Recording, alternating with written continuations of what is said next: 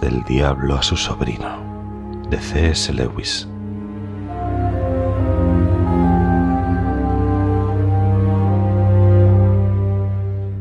Mi querido orugario,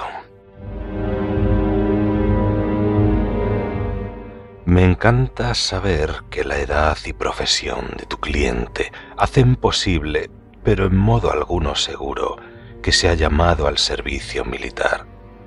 Nos conviene que esté en la máxima incertidumbre, para que su mente se llene de visiones contradictorias del futuro, cada una de las cuales suscita esperanza o temor. No hay nada como el suspense y la ansiedad para parapetar el alma de un humano contra el enemigo. Él quiere que los hombres se preocupen de lo que hacen. Nuestro trabajo consiste en tenerles pensando qué les pasará. Tu paciente habrá aceptado, por supuesto, la idea de que debe someterse con paciencia a la voluntad del enemigo.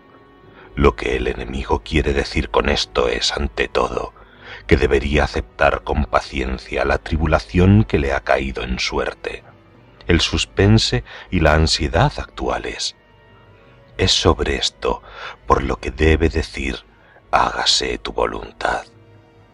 Y para la tarea cotidiana de soportar esto, se le dará el pan cotidiano. Es asunto tuyo procurar que el paciente nunca piense en el temor presente como en su cruz, sino sólo en las cosas de las que tiene miedo. Déjale considerarlas sus cruces. Déjale olvidar que por supuesto que son incompatibles, no pueden sucederle todas ellas. Y déjale tratar de practicar la fortaleza y la paciencia ante ellas por anticipado, porque la verdadera resignación, al mismo tiempo ante una docena de diferentes e hipotéticos destinos, es casi imposible, y el enemigo no ayuda demasiado a aquellos que tratan de alcanzarla la resignación ante el sufrimiento presente y real, incluso cuando ese sufrimiento consiste en tener miedo, es mucho más fácil y suele recibir la ayuda de esta acción directa. Aquí actúa una importante ley espiritual. Te he explicado que puedes debilitar sus oraciones, desviando su atención del enemigo mismo a sus propios estados de ánimo con respecto al enemigo.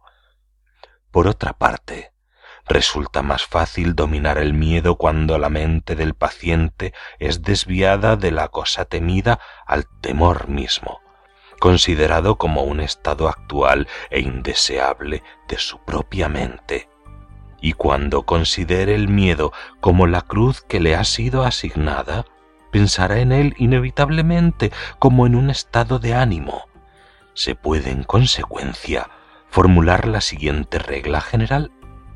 En todas las actividades del pensamiento que favorezcan nuestra causa, estimula al paciente a ser inconsciente de sí mismo y a concentrarse en el objeto pero en todas las actividades favorables al enemigo, haz que su mente se vuelva hacia sí mismo.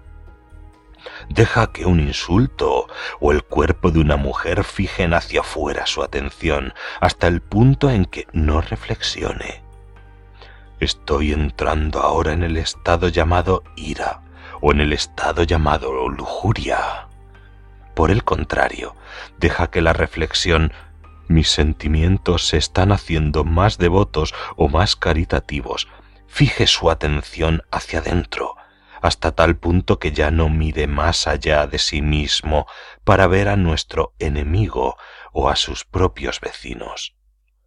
En lo que respecta a su actitud más general ante la guerra, no debes contar demasiado con esos sentimientos de odio que los humanos son tan aficionados a discutir en periódicos cristianos o anticristianos. En su angustia, el paciente puede, claro está, ser incitado a vengarse por algunos sentimientos vengativos dirigidos hacia los gobernantes alemanes, y eso es bueno hasta cierto punto pero suele ser una especie de odio melodramático o mítico dirigido hacia cabezas de turco imaginarias. Nunca ha conocido a estas personas en la vida real. Son maniquíes modelados en lo que dicen los periódicos. Los resultados de este odio fantasioso son a menudo muy decepcionantes.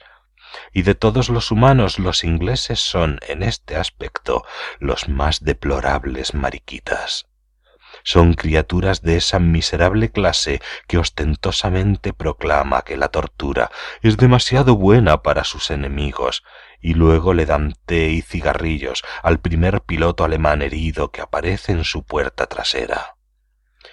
Hagas lo que hagas, habrá cierta benevolencia, al igual que cierta malicia en el alma de tu paciente. Lo bueno es dirigir la malicia a sus vecinos inmediatos, a los que ve todos los días y proyectar su benevolencia a la circunferencia remota, a la gente que no conoce. Así la malicia se hace totalmente real y la benevolencia en gran parte imaginaria. No sirve de nada inflamar su odio hacia los alemanes si al mismo tiempo un pernicioso hábito de caridad está desarrollándose entre él y su madre, su patrón y el hombre que conoce en el tren. Piensa en tu hombre como en una serie de círculos concéntricos en los que el más interior es su voluntad, después su intelecto y finalmente su imaginación difícilmente puedes esperar al instante excluir de todos los círculos todo lo que huele al enemigo. Pero debes estar empujando constantemente todas las virtudes hacia afuera hasta que estén finalmente situadas en el círculo de imaginación y todas las cualidades deseables hacia adentro, hacia el círculo de la voluntad. Solo en la medida en que alcancen la voluntad y se conviertan en costumbres, no son fatales las virtudes.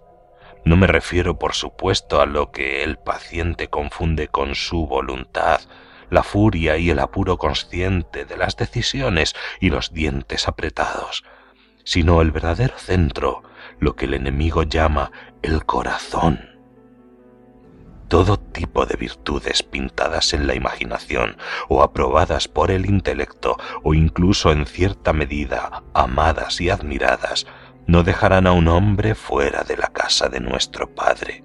De hecho, pueden hacerle más divertido cuando llegue a ella.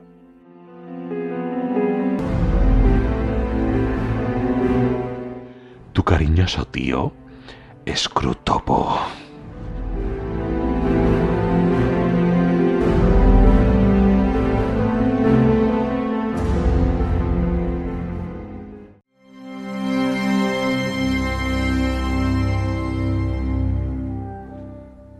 Del Diablo a su sobrino, de C.S. Lewis.